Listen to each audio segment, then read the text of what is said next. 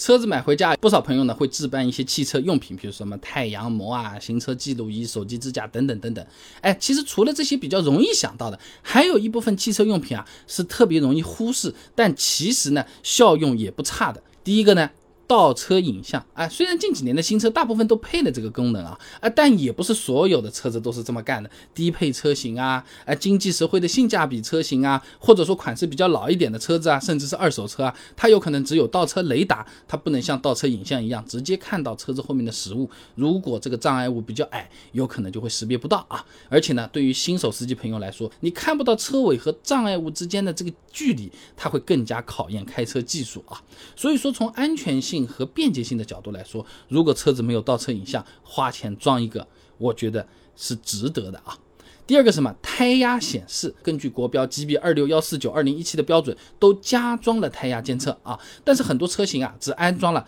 胎压报警，它是属于被动式的，它。并不能像胎压显示一样直观的看到每个轮胎哦，这个是二点四了，哎，这个只有一点八了，要不要补气了？哎，没有那么方便使用啊。如果预算充足的话，我们可以考虑自己来一个，用起来的话，的确我觉得是比较舒服的啊。第三个呢，就是偏光太阳镜啊，这个汽车用品很多人都是非常容易忽视的，尤其是已经戴了一副眼镜的近视眼朋友啊。美国国家公路交通安全管理局啊，曾经资助了一个实验的，这个研究是这样啊，人为因素占交通事故的。百分之九十二点六啊，人为因素当中呢。大部分又和视觉有关系。那我们开车的时候啊，前挡的这些反光啊，路面和建筑物表面反射过来的眩光啊，还有前面那个车子它的那个后风挡，哎，给我们照过来那个亮亮的这个白点啊，白茫茫的一片，非常的危险的啊。像普通的这种太阳镜，它可以减弱强光，准确的说，所有的光都变暗了。但是对这类偏正光基本上是没什么用的。